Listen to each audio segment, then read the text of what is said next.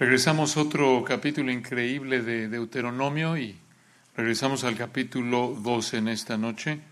Deuteronomio capítulo 12. Recordarán que en el primer mandamiento del Decálogo el Señor mandó esto, no tendrás dioses ajenos delante de mí.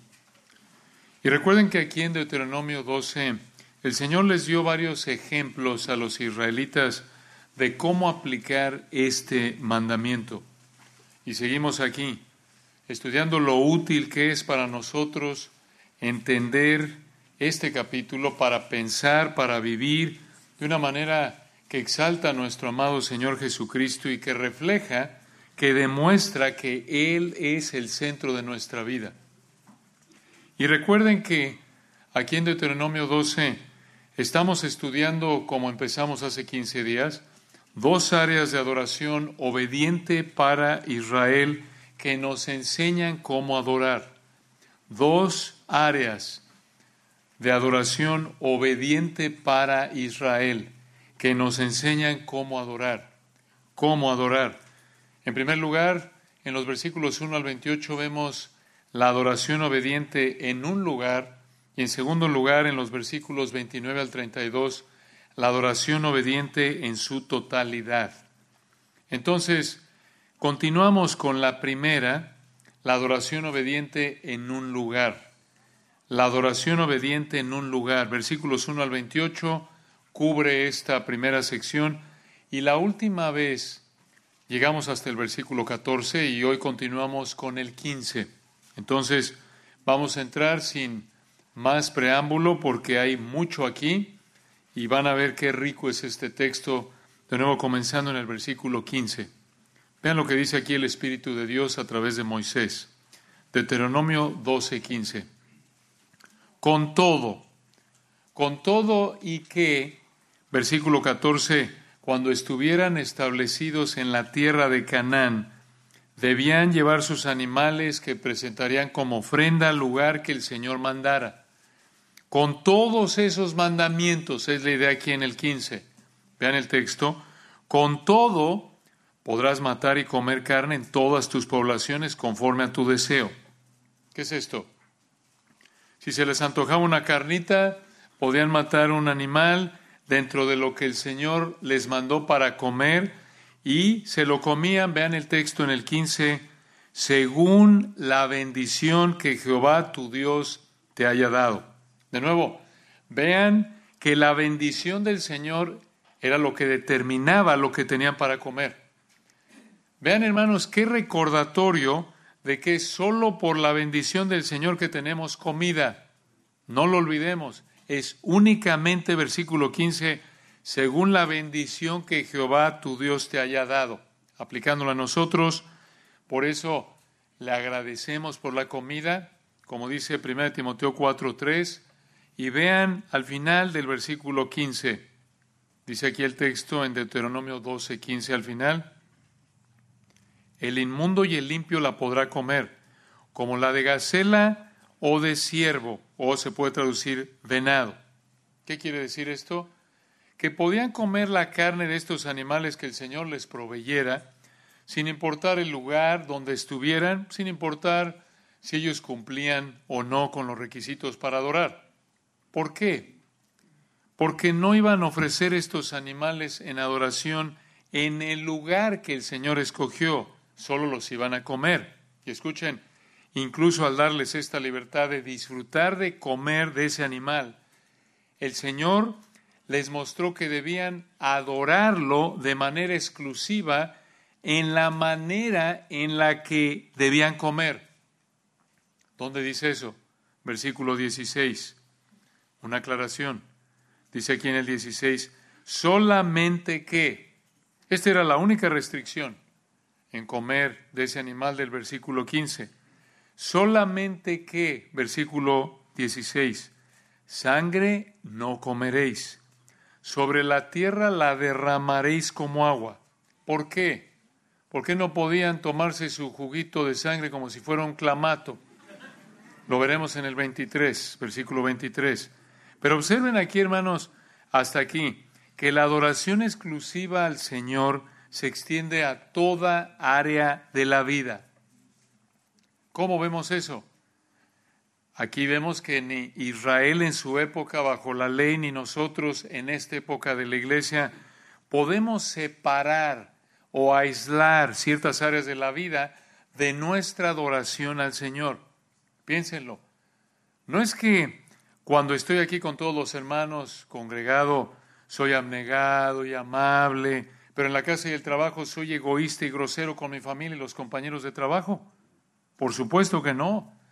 Incluso piensen en esto, incluso en el área de la libertad cristiana, donde el Señor no nos da mandatos específicos, esa área, aún esa área de libertad cristiana, es regulada, es limitada por los mandatos que el Señor nos da. ¿Qué mandatos? En resumen, no porque hacer algo no es pecado, debo hacerlo. No debo hacer nada que lleve a pecar a otro hermano. No debo hacer nada que me lleve a pecar. No debo hacer nada que estorbe el progreso del Evangelio. No debo hacer nada para que el Señor se vea mal. Entonces, toda área de la vida está bajo el señorío de Cristo, está bajo su autoridad. Esto es adorarlo de manera exclusiva. Y para mostrarles aquí que esto de comer del versículo 16 de ciertos animales de cierta manera era la excepción, les recuerda aquí en el 17 lo que ya les había dicho en el versículo 6 y 7. Vean ahí, Deuteronomio 12, 17. Ni comerás en tus poblaciones, o se puede traducir dentro de tus puertas, como lo traduce una versión. Esto apunta a que estarían ya establecidos en la tierra prometida. Recuerden, cuando oyeron esto por primera vez, estaban en el desierto. Pero cuando ya estuvieran establecidos en la tierra prometida, vean el texto en el 17, ni comerás en tus poblaciones el diezmo de tu grano, de tu vino, de tu aceite, ni las primicias de tus vacas, ni de tus ovejas, ni los votos que prometieres, ni las ofrendas voluntarias, ni las ofrendas elevadas de tus manos. ¿Por qué les dijo esto? Esto quiere decir que lo que le iban a ofrecer al Señor en adoración no debían ofrecerlo en cualquier lugar que se les antojara, cualquier lugar que se les diera la gana. No, sino que, versículo 18, sino que delante de Jehová tu Dios las comerás.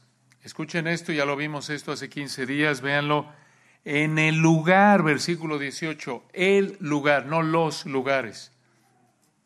En el lugar que Jehová tu Dios hubiera escogido tú, tu hijo, tu hija, tu siervo, tu sierva y el levita que habita en tus poblaciones. Te alegrarás, o se puede traducir, te gozarás delante de Jehová tu Dios de toda la obra de tus manos. De nuevo, igual que en los versículos 7 y 12, vean aquí en el versículo 18 que toda la familia, incluyendo los siervos, participaban de la adoración y se gozarían por todo lo que el Señor les había dado. Dices tú, bueno, pero ¿por qué les repitió eso? ¿Por qué les dijo lo mismo aquí en el 18 que ya les había dicho en el 7 y el 12. ¿Por qué la repetición? Aquí en el 18 hay algo más. No es nada más una repetición, sino que observen que viene el 18 después de que les explicó versículos 15 al 17 la libertad limitada que podían disfrutar al comer ciertos animales de cierta manera. Entonces, la idea es esta, escuchen incluso con esa libertad limitada. Si ellos eran obedientes en su adoración exclusiva al Señor, estarían gozosos. Sería un deleite, sería un placer adorar al Señor de manera obediente. Y vean hermanos, qué verdad tan maravillosa, qué verdad que se aplica a nosotros también. El Señor es tan bueno tan amoroso que si somos obedientes a su palabra incluso en las limitaciones que establece nuestra libertad en Cristo, su Espíritu va a llenar de gozo nuestra vida por someternos a su palabra. Esto es una verdad que vemos aquí aplicada a nosotros. Entonces, la satisfacción real, genuina, no la vas a encontrar en vivir para el dinero. No vas a encontrar satisfacción en vivir para los bienes raíces, las propiedades, las casas o el trabajo. No vas a encontrar satisfacción si dedicas tu vida al placer sexual o a los viajes, a la comida, la música, al poder, la popularidad, el deporte, el cuerpo, la apariencia. No. La satisfacción real no la vas a encontrar, escucha, en hacer lo que se te antoje sin límites. Vivir así te deja insatisfecho. Así lo afirmó Salomón en Eclesiastés capítulo 2, ¿recuerdan? Se entregó una vida sin límites y después de haber probado, después de haber buscado satisfacer todo deseo que tenía, terminó diciendo vanidad de vanidades. Todo es vanidad. Esto es, es, es algo vacío. Es algo que no, no es como un, un aliento, es como un aire, no es nada. No es nada. ¿Y por qué? Piensen en esto, hermanos. ¿Por qué vivir sin límites? ¿Por qué vivir haciendo lo que se nos antoja nos deja insatisfechos? Porque esa es una vida que viola el primer mandamiento. Esa es una vida que viola el mandamiento de no tener dioses ajenos delante del Señor Jesucristo, delante del Dios verdadero. Y una vida así, una vida de pecado, está llena de tristeza e insatisfacción. Así vive el incrédulo. Así vivíamos en Cristo. Incluso como cristianos, cuando no andamos en el Espíritu, cuando hacemos lo que se nos antoja, no andamos en el Espíritu, no estamos satisfechos.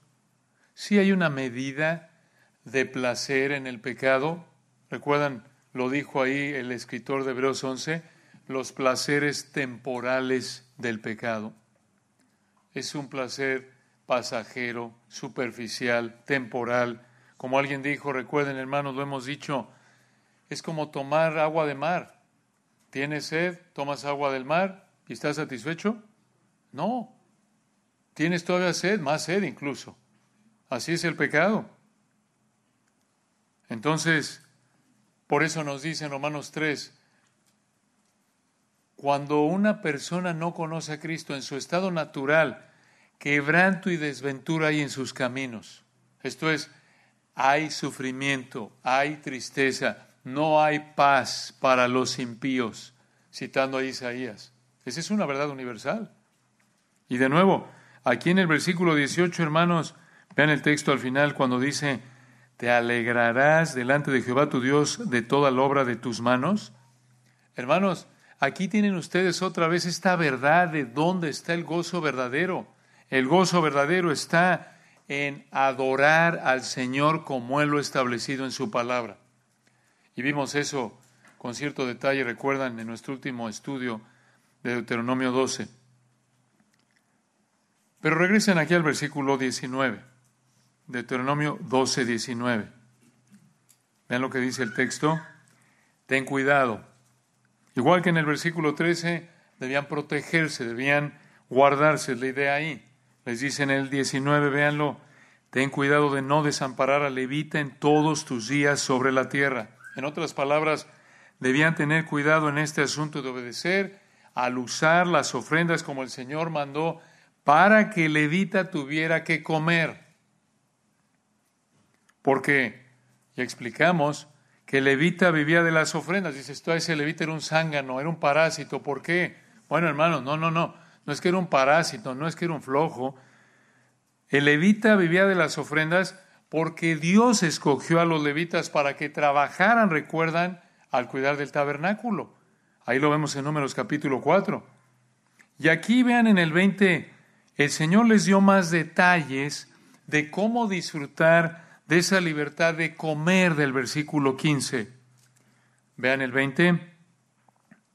Cuando Jehová tu Dios ensanchare tu territorio, la idea aquí es que ya que Dios los hubiera metido en la tierra que les prometió, vean la siguiente frase en el 20, como Él te ha dicho, Él iba a cumplir su palabra al meterlos a la tierra y ya estando en la tierra. Esto es lo que diría el israelita, versículo 20. Y tú dijeres, escuchen esto, comeré carne porque deseaste comerla. Conforme a lo que deseaste podrás comer. En otras palabras, podían satisfacer su deseo de comer carne. Aquí tienen una muestra maravillosa del amor del Señor, de la bondad del Señor. ¿Cómo? En concederles, escuchen esto, en concederles satisfacer un deseo no pecaminoso por el simple gusto de disfrutarlo.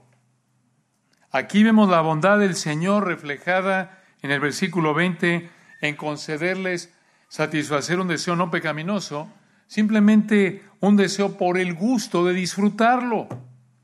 Así como a ti se te antoja, oye, se me antoja un cafecito.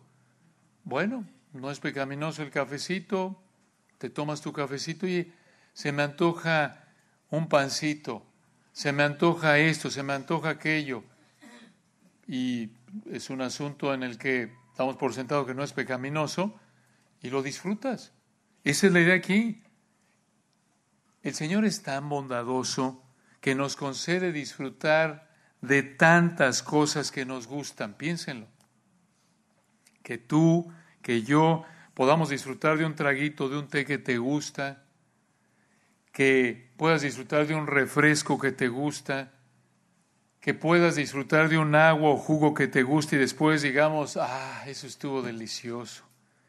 Eso es una muestra de la bondad de Dios. Esa es la idea aquí en el versículo 20. Comeré carne porque deseaste comerla, conforme a lo que deseaste podrás comer. Que quieras ver un partido del Mundial de Fútbol o que quieras ver otro deporte no de tan alta calidad como el fútbol, Ahí estamos rozándole al pecado, hermanos. O que, hermana, quieras ver una película, tu película favorita, sensatez y sensibilidad por décima vez. Y la puedes ver y la disfrutes. Eso es un regalo de la bondad del Señor. Estamos llenos de esos regalos a diario, ¿no es cierto? Digo, ¿cuántas cosas no pecaminosas haces a diario que disfrutas. ¿Y por qué las haces? Simplemente porque te gusta, las disfrutas. ¿Y sabes por qué puedes hacerlas y disfrutarlas? Versículo 20, porque el Señor te lo concedió. Entonces, versículo 20, ya que estuvieran en la tierra, si se les antojaba comer carne, podían hacerlo, pero de nuevo, podían disfrutar de esa libertad dentro de ciertos límites y al hacer esto demostraría su adoración exclusiva del Señor. Y vean el 21, Deuteronomio 12, 21. Si estuviera lejos de ti el lugar que Jehová tu Dios escogiere para poner allí su nombre, podrás matar de tus vacas y de tus ovejas que Jehová te hubiere dado. De nuevo, observen aquí, les recordó que lo que tenían lo que podían comer, el Señor se los había dado, como a nosotros. Lo que tenemos, lo que podemos comer, lo tenemos porque el Señor nos lo ha dado. Y versículo 21 al final, Moisés concluye, como te he mandado yo, y comerás en tus puertas según, escuchen esto, todo lo que deseares. De nuevo, siempre y cuando fuera dentro de esos límites de lo que no es pecaminoso. Ahora, este versículo 21 nos da más detalles de lo que vimos en los versículos 15 y 16, pero añade aquí, entendemos, ya nos acuerdan de lo que vimos en los versículos 15 y 16, yo tampoco, no se preocupen, pero aquí añade algo al principio del versículo 15, lo vamos a explicar. ¿Qué tiene que ver el principio del versículo 21 de que estuvieran lejos del lugar que el Señor escogió con comer lo que quisieran? Bueno, aquí, junto con la palabra matar del versículo 21, matar aquí, a partir del hebreo, esa palabra significa matar para un sacrificio religioso. Y la idea es esta, incluso su comida por gusto, simplemente porque se les antojó, incluso esa comida que era solo porque se me antojó carne y puedo comer esto, no estoy violando ningún principio bíblico, no estoy violando nada de la ley, se me antoja comer eso, me lo quiero comer, incluso eso, esa comida, ese deseo de comer por gusto en algo no pecaminoso, incluso eso sería un acto de adoración. Y esto volvería a mostrar su adoración obediente, exclusiva del Señor. Esto mostraría que no tendrían dioses ajenos delante del Señor. Y hermanos, aquí tenemos otra gran verdad. Así es también con nosotros desde este punto de vista. Escucha, todo lo que hacemos como cristianos debe ser con el fin de agradar al Señor. Incluso lo más rutinario, lo necesario para vivir, como comer o beber, debe ser realizado para la gloria de Dios. 1 Corintios 10, 31, ¿recuerdan? Y de esta manera, hermanos, todo lo que hacemos es un acto de adoración al Señor. ¿Cómo nos ayudaría a recordar esto, especialmente cuando tenemos que hacer algo que no disfrutamos tanto como acabar un reporte, lavar un excusado, limpiar un traste, lo que sea? Todo en nuestra vida es una oportunidad de adorar al Señor y por eso debemos esforzarnos por agradarlo en todo por su gracia. Y al igual que Israel, esto demuestra que Él es el único al que adoramos, el único para el que vivimos. En otras palabras, que no tenemos dioses ajenos delante de Él. ¿Y cómo debían comer los israelitas esos animales del versículo 21? Véanlo en el 22, Deuteronomio 12, 22. Lo mismo que se come la gacela y el ciervo, esto es, podían comerlos, aunque la gacela y el ciervo no se ofrecían en sacrificio, así las podrás comer.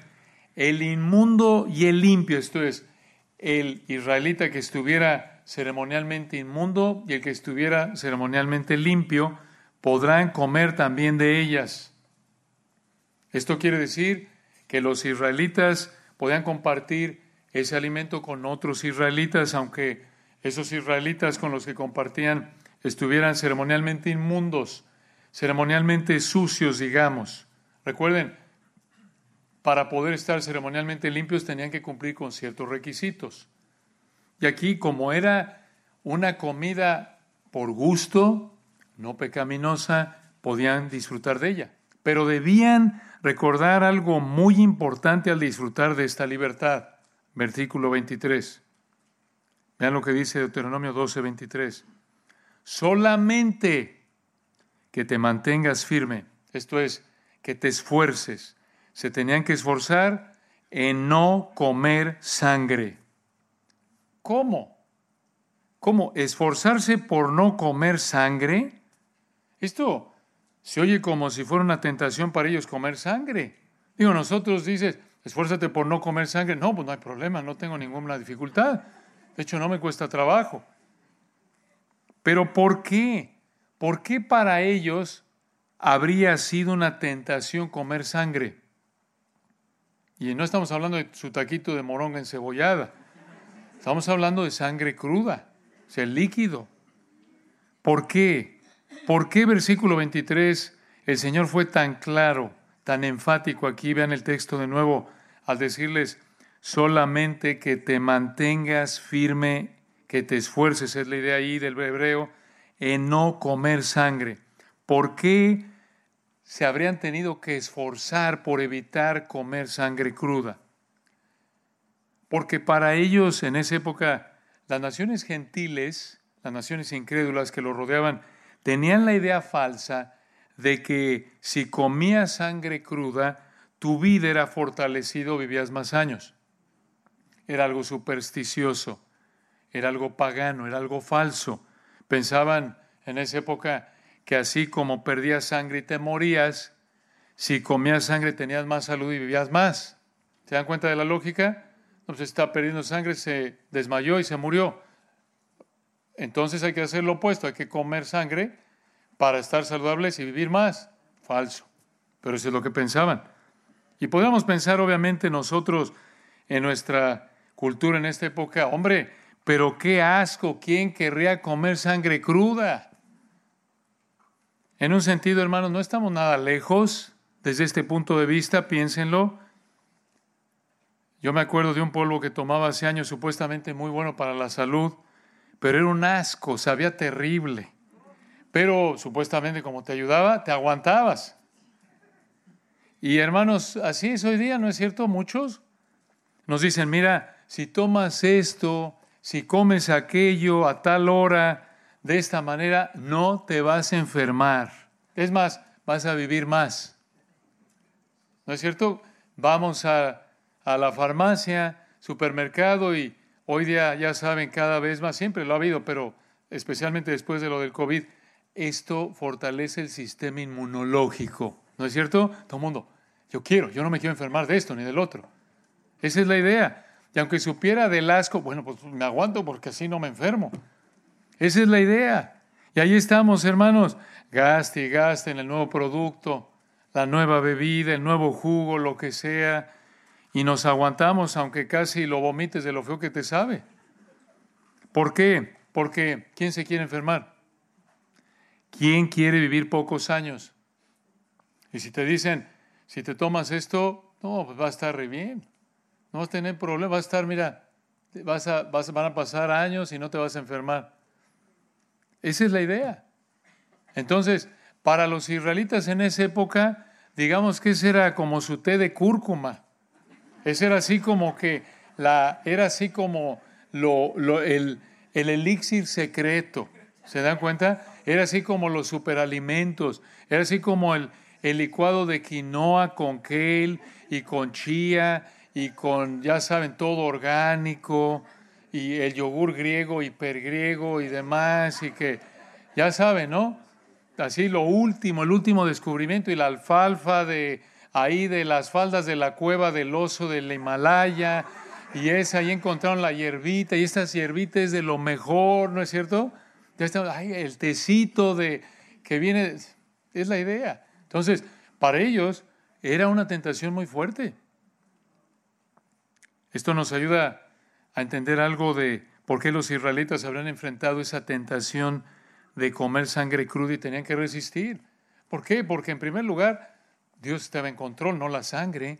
Su salud, su vida dependía de su Dios, no dependía de la sangre. Prácticamente ver así la sangre era como verla como un Dios, realmente, que tu salud y vida depende de la sangre y en un sentido depende de ti. Al final, en últimas, esa es la implicación teológica, pues depende de ti, tú controlas tu salud y tu vida. La clave es que tomes tu, eh, ahí tu shot de sangrecita, ¿no?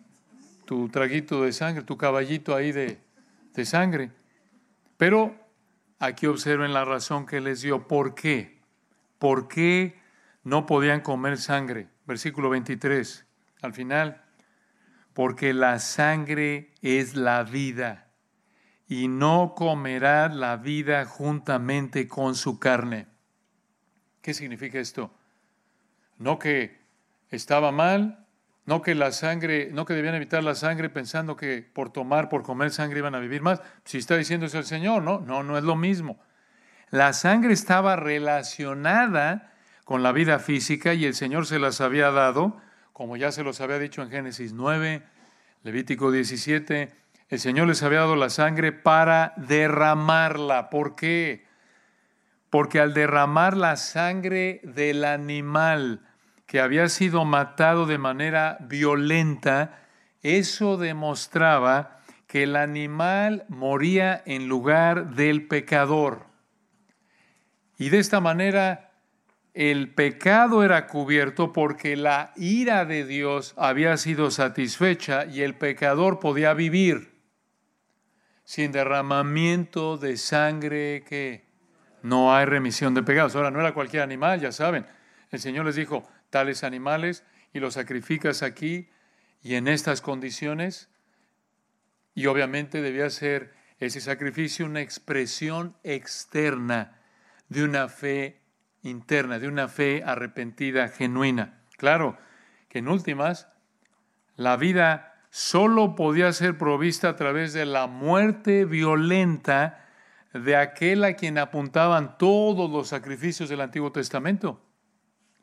Entonces, por eso cuando llegamos al Nuevo Testamento, recuerdan ustedes, cuando el Nuevo Testamento habla de la sangre de Cristo, no se está refiriendo al líquido, escuchen, sino a su muerte violenta en nuestro lugar para cubrir nuestro pecado. Y esto incluso apunta a la manera en la que nuestro Señor moriría. Esto es una muerte violenta. Piénsenlo, el Señor pudo haberles dicho, mira, la manera en la que vas a hacer, vas a sacrificar los animales va a ser, no hagas mucho escándalo, mantén todo limpio, nada más dale un golpe acá o tuércele por acá, para que pues, no, no se ensucien los sacerdotes, ¿no? Pero no, los tenían que matar y había mucha sangre, ¿recuerdan? Sangre derramada. Digo, el sacerdote, hermanos, habría estado, el que hubiera estado ofreciendo los sacrificios, habría estado salpicado de sangre. Imagínense, por ejemplo, un carnicero. En un sentido, el sacerdote era un carnicero, los sacerdotes que estaban involucrados en matar esos animales diariamente, diariamente en la época de la ley. Y era continuamente un recordatorio para el pueblo de Israel sangre, sangre, sangre. ¿Por qué? Porque otra vez la paga del pecado es muerte. Alguien tiene que morir. Sangre equivale a, ¿de dónde salió esa sangre? De un animal que murió. ¿Por qué murió? Porque si no moría el animal, tenía que morir el pecador. ¿Se dan cuenta? Y el Señor entonces estaba preparando a los israelitas para que esos israelitas que en una fe arrepentida se sometieran a la revelación de Dios en el Antiguo Testamento a lo largo de los siglos, cuando llegara esa generación que vería al Señor Jesucristo, diría, este es Cordero, este es el Cordero de Dios, dijo Juan. Y empezaran a ver todo cómo el Señor estaba cumpliendo profecía, profecía. Este es, este es, como dice el libro de Hebreos, aquel a quien apuntaban todos esos sacrificios, esos animales que fueron matados. Y de nuevo, era una muerte violenta. El Señor pudo haber muerto dormido, ¿no es cierto? Él, él tiene, él lo dijo en Juan, yo tengo poder para poner mi vida y para volverla a tomar, ¿se acuerdan? Él pudo haber dicho, bueno muchachos, nos vemos, nos vemos en tres días, adiós. Se durmió y se murió. Lo pudo haber hecho, ¿no es cierto? Pero no, tenía que ser una muerte violenta. Y a eso apuntaba este asunto del derramamiento de sangre, una muerte violenta. Y recuerdan, 1 Pedro 1, 18 y 19 enfatiza, sabiendo que fuisteis rescatados de vuestra vana manera de vivir, la cual recibisteis de vuestros padres, no con cosas corruptibles como oro o plata, sino con la sangre preciosa de Cristo, como de un cordero sin mancha y sin contaminación él derramó su sangre, esto es, otra vez, claro, hubo líquido, el líquido, su sangre física, en realidad corrió, obvio, estaba todo golpeado y demás, por supuesto, toda la golpiza y heridas que tenía, pero el punto es que esa, el derramamiento de sangre apuntaba, como lo vemos aquí desde el Antiguo Testamento, a que el sustituto por el pecado tenía que morir de una manera violenta. Era entonces una muerte penal, esto es, era esa muerte un castigo debido a que alguien pecó, penal, sustitutiva, murió en lugar de alguien. Muy importante esto. Expiación, esto es, cubría el pecado del pecador que creyó en él los que creyeron en Él, antes los que antes de la cruz, recuerden, el Señor siempre ha salvado igual. El Señor siempre ha salvado a través de la fe en el Cordero que iba a venir y de la cruz para acá nosotros, el Señor nos salva igual a través de la fe por el Cordero, en base a los méritos del Cordero que ya vino para ellos aquí, era en base a lo que el Cordero sería, haría, y de nuevo, aquí está enfocado, está centrado, aquí Moisés está centrando, versículo 23, en la sangre que es la vida, y les dijo, no la coman, no la deben comer. Y hermanos, esto nos recuerda, si tú no te has arrepentido y creído en Cristo, necesitas hacerlo. No hay otra manera en la que Dios cubra tus pecados. No hay otra manera en la que Dios perdone tus pecados. Solo en base a lo que Cristo es y ha hecho al recibir el castigo por el pecado de los que vino a salvar. No hay otra manera. La sangre derramada del Cordero, esto es de Cristo, es lo único que te puede hacer aceptable a Dios, porque tú pecaste y alguien tiene que pagar por ese pecado. La paga del pecado es muerte. Y si no te arrepientes y Dios te quita la vida, vas a morir sí físicamente, pero vas a morir eternamente y esto es en el infierno recibiendo la ira de Dios que mereces por tu pecado. De otra manera, es solo a través de los méritos de Cristo. Ahora, vean el versículo 24, se lo repitió y les dijo que la tiraran al suelo para asegurarse que no la comieran. Deuteronomio 12, 24, hablando de la sangre, no la comerás, en tierra la derramarás como agua. Versículo 25, vean, otra vez lo repite, vean el énfasis. Les dijo ahí en el 23, no comer sangre. 24, no la comerás. 25, tercera vez, no comerás de ella. ¿Para qué? Para que te vaya bien a ti y a tus hijos después de ti, cuando hicieres lo recto ante los ojos de Jehová. Si ellos demostraban su adoración exclusiva al Señor al obedecer, ellos iban a disfrutar de la bondad del Señor. Y vean aquí en el 25, si sus hijos hacían lo mismo, también disfrutarían de la bondad del Señor. Y vean ahí, hermanos, cuando hicieres, versículo 25, lo recto, lo recto. El Señor es el que define lo que es recto y lo que no es recto. No importa lo que sintamos, no importa lo que pensemos.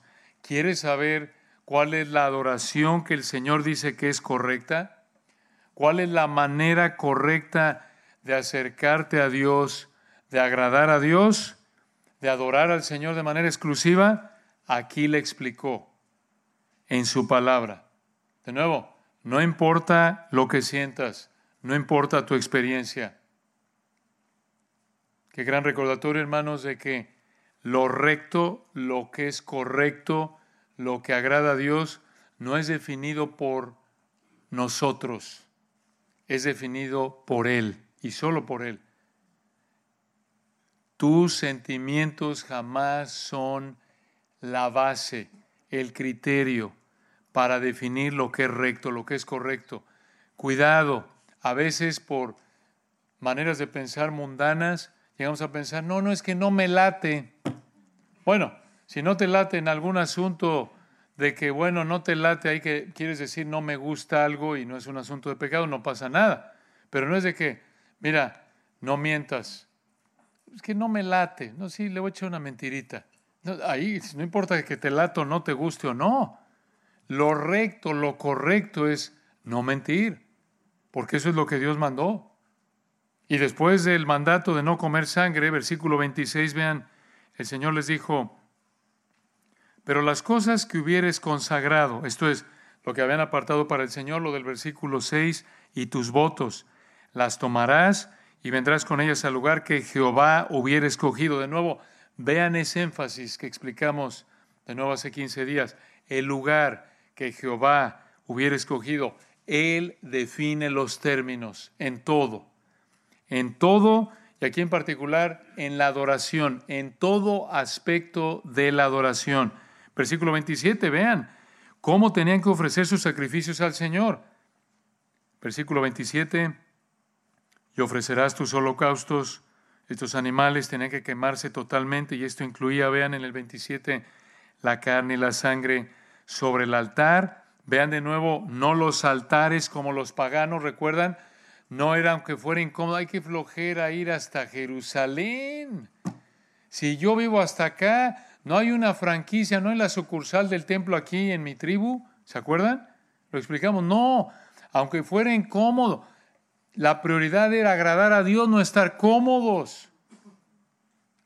Y tenían que hacerlo otra vez, vean, versículo 26, donde el Señor hubiera escogido, donde Él quería, iban a llevar las cosas que habían consagrado a ese lugar. Recuerdan primero el tabernáculo y más adelante el templo, versículo 27, y ofrecerás tus holocaustos, la carne y la sangre sobre el altar de Jehová tu Dios, y la sangre de tu sacrificio será derramada sobre el altar de Jehová tu Dios, ahí está otra vez la sangre, y podrás comer la carne. De nuevo, hermanos, vean, él quería adoración exclusiva. Él quería, él mandó que lo adoraran exclusivamente a él. Él es, recuerden, esto apunta, esto implica que Él es el único Dios vivo y verdadero. Recuerden que esto esto chocaba con la manera de pensar de las naciones que lo rodeaban, porque las naciones, recuerden, tenían sus dioses, tenían varios dioses, estaban limitados por el lugar donde estaban, tenían sus sucursales, podían ir a los lugares altos, los collados, donde les quedara cerca, como quisieran, donde fuera cómodo, pero este era, este era otro mundo. Y además recuerden, igual que toda religión falsa, el ser humano inventa la manera de acercarse al Dios que ellos inventan. Pero no, Dios, el único Dios, vive verdadero, revela en su palabra quién es Él y cómo nos acercamos a Él. Él lo define. Un Dios, no varios, escogió un lugar a donde debían venir a adorarlo en los términos que él les decía, cumpliendo con requisitos específicos, y en ese altar debían ofrecer sus sacrificios. En ese lugar, un lugar, debían ofrecer sus sacrificios sobre un altar. De hermanos, piénsenlo. Esto no es práctico desde el punto de vista humano, no es lógico. ¿Cómo? ¿Un altar para millones? Sí. Hombre, pero, Señor, pues, ¿qué tal si hombre, pero no es práctico, somos 12 tribus, recuerdan, ¿qué tal si metemos 12 altares? Más rápido, despachamos a todos más rápido. Más como, filas menos largas, ¿no? Cansado, un altar, así como cuando llegas al supermercado, ¿no? Y está a reventar hora pico y solo hay una caja y dices, hombre, pero ¿dónde está el gerente? Por favor. Pero no es así con la adoración del Señor. En el banco o en el supermercado dices, hombre, pero ¿en qué cabeza cabe que no abra la más cajas cuando está aquí a reventar y la fila llega hasta la parte de atrás, ¿no es cierto? Ahí sí, pero ven el Señor. No, no, no, un altar. Todos van a ir al altar y hemos hablado que hay varias razones para esto. Pero la prioridad otra vez no era su comodidad, sino la adoración de Dios. La adoración era para el Señor, no para ellos. El que debía ser agradado era Dios, no ellos. De nuevo, esto nos recuerda que en la adoración, la adoración verdadera, el que es prioritario en agradar es Dios, no nosotros.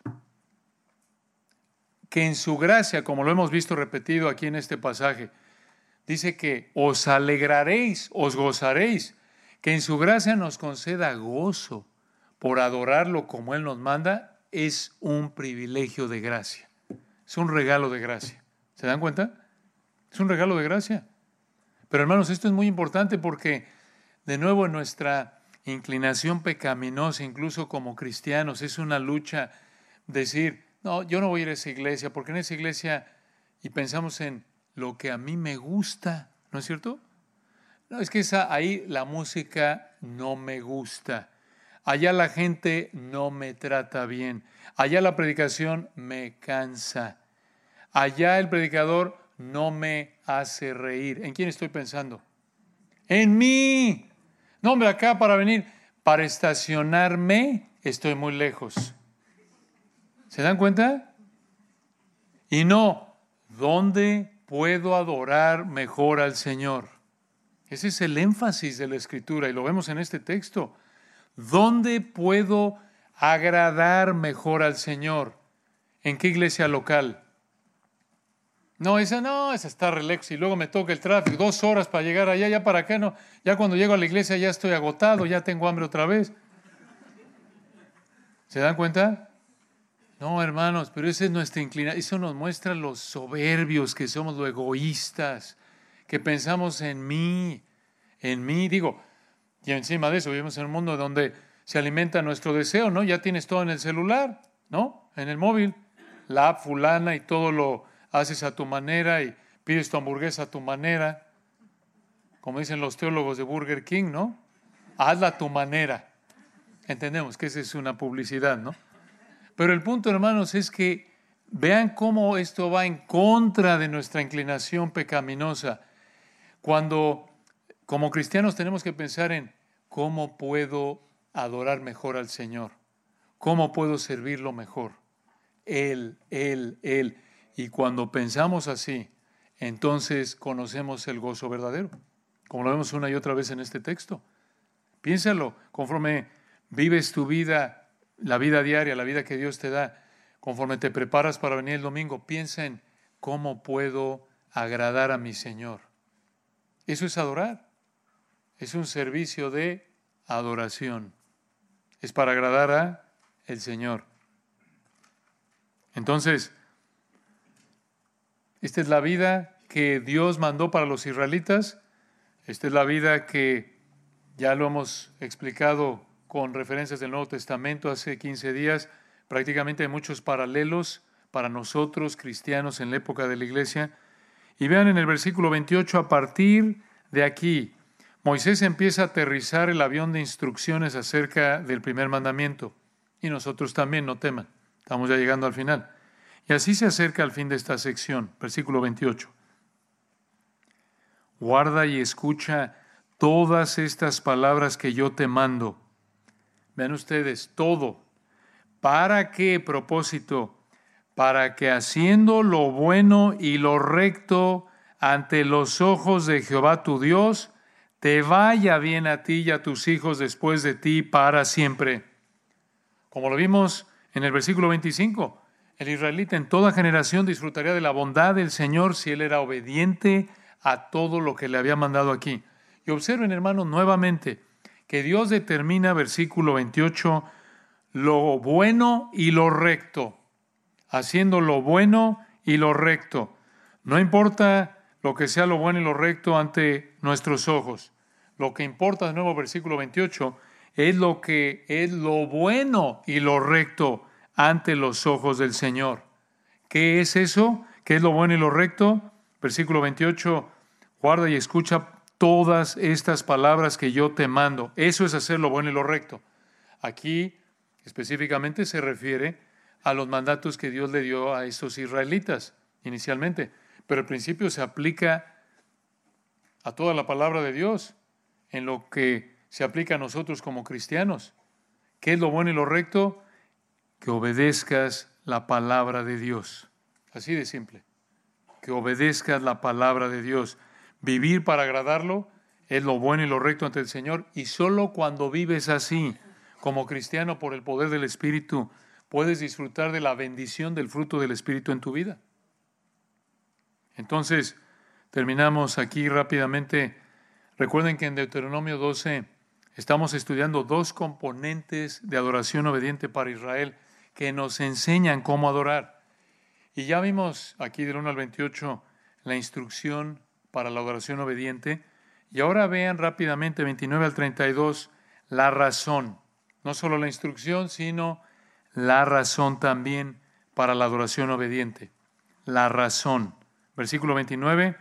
Cuando. En hebreo ese, esa palabra traducida cuando se puede traducir mejor porque. Porque Versículo 29, porque aquí viene la razón por la que debían obedecer los versículos 1 al 28. Vean el 29, porque Jehová tu Dios haya destruido delante de ti las naciones a donde tú vas para poseerlas y las heredes y habites en su tierra. Debido a que el Señor destruiría las naciones idólatras para que Israel poseyera la tierra, Israel debía tener cuidado con no cometer el mismo pecado de idolatría de esas naciones. Debían adorarlo de manera exclusiva. Vean cómo se los dijo en el 30, versículo 30, guárdate que no tropieces yendo en pos de ellas después que sean destruidas delante de ti. No preguntes acerca de sus dioses diciendo, de la manera que servían aquellas naciones a sus dioses, yo también les serviré. Ellos debían tener cuidado de no tener dioses ajenos delante del Señor al seguir esos ídolos falsos, incluso después de que el Señor destruyera esas naciones. Israel tenía que cuidarse de no ceder a la tentación de servir a los ídolos. De nuevo, para nosotros esto nos parece raro, es como lo de la sangre. Puedes caminar en medio de, una, de un templo, quizás el templo budista de la esquina o un, o un edificio católico y ves todas las estatuas y Probablemente para la mayoría de nosotros dices, esto está horrible. Yo, a mí yo no tengo la tentación aquí de caer postrado ante esta estatua, ¿no? Pero recuerden que la idolatría se manifiesta de otras maneras. Nosotros enfrentamos la misma tentación en maneras diferentes. La tentación a vivir para el dinero, la tentación a vivir para el cuerpo, o la salud, o la familia, o lo que sea. Y vean hermanos, qué fuerte indicador es este de lo pecaminosos que somos, incluso como cristianos. Eso de tener dioses ajenos delante del Señor, eso no es adorar de manera exclusiva al Señor. Eso es violar el primer mandamiento y al igual que Israel debemos guardarnos, cuidarnos, debemos tener cuidado de nosotros mismos, de vivir en obediencia, como Pablo le dijo a Timoteo, 1 Timoteo 4:16. Y vean, hermanos, cómo termina con esta prohibición tan fuerte del Señor para Israel en el 31. Deuteronomio 12, 31. No, se puede traducir mejor del hebreo. Nunca, jamás, jamás harás hacia Jehová tu Dios, porque toda cosa abominable que Jehová aborrece, hicieron ellos a sus dioses. Ejemplo 31, pues aún a sus hijos y a sus hijas quemaban en el fuego a sus dioses. Así de perversa era la idolatría cananea. Quemaban a sus hijos como sacrificio a sus dioses. ¡Qué terrible! ¿A qué le recuerda en nuestra época? Al aborto. Así de perverso es el aborto, que mata a niños como sacrificio al Dios del egoísmo, de la soberbia. Hermanos, es imposible adorar de manera exclusiva al Señor aferrándonos a maneras de pensar y vivir mundanas que se oponen a la palabra de Dios. No puedes, no puedes. El mundo dice, tú eres el más importante, mentir demuestra una capacidad intelectual superior, odiar y buscar al que te hizo sufrir, sufre, que sufre igual porque es justo, dice el mundo. No, hermanos, eso es mentira. No nos engañemos. Cuidemos nuestra mente al someterla al control de la palabra de Dios, porque sólo así podremos adorar de manera exclusiva a nuestro Señor. Sólo así vamos a poder vivir ofreciéndole adoración obediente. Oremos. Padre, te agradecemos por tu palabra en esta noche. Gracias por estas verdades tan importantes. Gracias, Señor, por la perfección de tu palabra que revela tu perfección. Es increíble ver que, realmente somos iguales a Israel en tantas maneras. Misma naturaleza, diferentes expresiones, mismas luchas, quizás en formas diferentes. Y esto otra vez muestra la perfección de tu palabra. Vivimos bajo los efectos de Génesis 3 Vivimos con una vida en donde todavía hay deseos pecaminosos en nosotros como cristianos, pero gracias Señor por tu palabra perfecta que nos enseña cómo pensar correctamente, nos enseña lo que es bueno y lo correcto. Te rogamos, Padre, que estas verdades nos lleven a evaluar si estamos pensando, creyendo alguna manera de pensar del mundo, que la rechacemos, Padre, por amor a ti, para poder darte a ti la adoración que solo tú mereces, una adoración obediente exclusiva, para la gloria de nuestro Señor Jesucristo. Amén.